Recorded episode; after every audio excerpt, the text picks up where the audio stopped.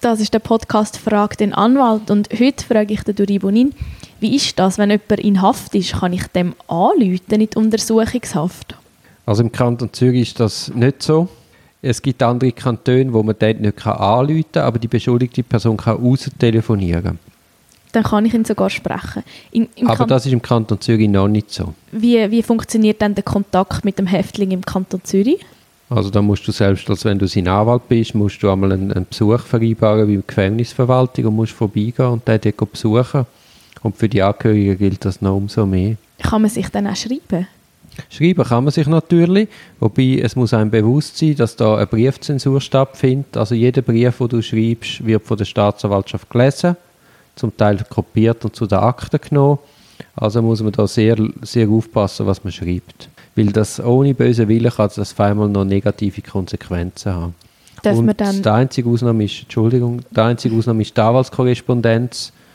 Wenn ich als Anwalt meinem Klient schreibe, dann untersteht das dem Anwaltsgeheimnis und darf von der Strafverfolgungsbehörde nicht angeschaut werden. Okay. Gibt es, wenn ich jetzt als Privatperson an einem Untersuchungshäftling schreibe, Einschränkungen? Darf ich ihm alles schreiben und ihn alles fragen?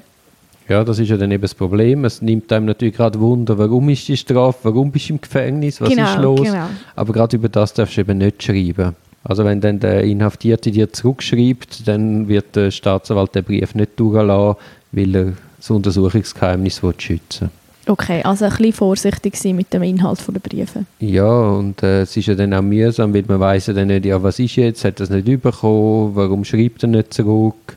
Und das braucht halt auch immer Zeit, gerade wenn du noch fremdsprachig bist und es noch muss übersetzt werden, ist das zum Teil sehr schleppend. Das glaube ich und auch sehr unangenehm, weil eben man wartet auf Informationen. Ja, überhaupt. Dann hast du vielleicht sogar eine Besuchsbewilligung, aber die wird überwacht. Also es steht vielleicht noch eine andere Person daneben oder man lässt mit, das Tonband läuft mit. Also so wirklich Privatsphäre entsteht nicht. Ja, und die hat man auch nicht bei der Briefpost in dem Fall. Die hat man auch nicht bei der Briefpost. Der Einzige, der eigentlich unkontrolliert mit der beschuldigten Person kann verkehren ist sein Anwalt. Wenigstens das, ja. Ja, ja. Man darf jetzt aber nicht die Idee haben, aha, dann gebe ich einfach am Anwalt den Brief mit oder der Anwalt wird vom Inhaftierten den Brief rausschmuggeln Nein, das wird der Anwalt nicht machen, weil das ist ein sogenannter Kassiber und hat dann eben auch, wenn das auskommt, für den Anwalt gravierende Konsequenzen und vor allem auch für die beschuldigte Person.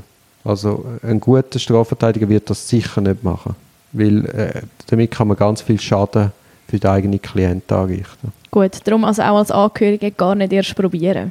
Ja, man kann schon darüber reden. Also man, man, hat ja da eine offene Kommunikation, aber einfach der Nutzen rechtfertigt das Risiko, würde ich sagen, nie. Gut zu wissen. Und eben, ein, ein, ein, ein guter Strafverteidiger wird sich ja entbinden lassen vom Anwaltsgeheimnis und dann die, die Angehörigen schon können darüber informieren, warum er jetzt sitzt, um was genau die Probleme sind, um wo man in der Untersuchung steht und wie lange es noch geht. Genau, also gescheiter über den Weg, als dass man da versucht. Ja, man muss ja nichts Illegales machen, wenn man auf dem legalen Weg an die richtigen Informationen kommt. Sehr gut. Ja gut, gibt es einen Weg. Vielen Dank für die Auskunft. Klar.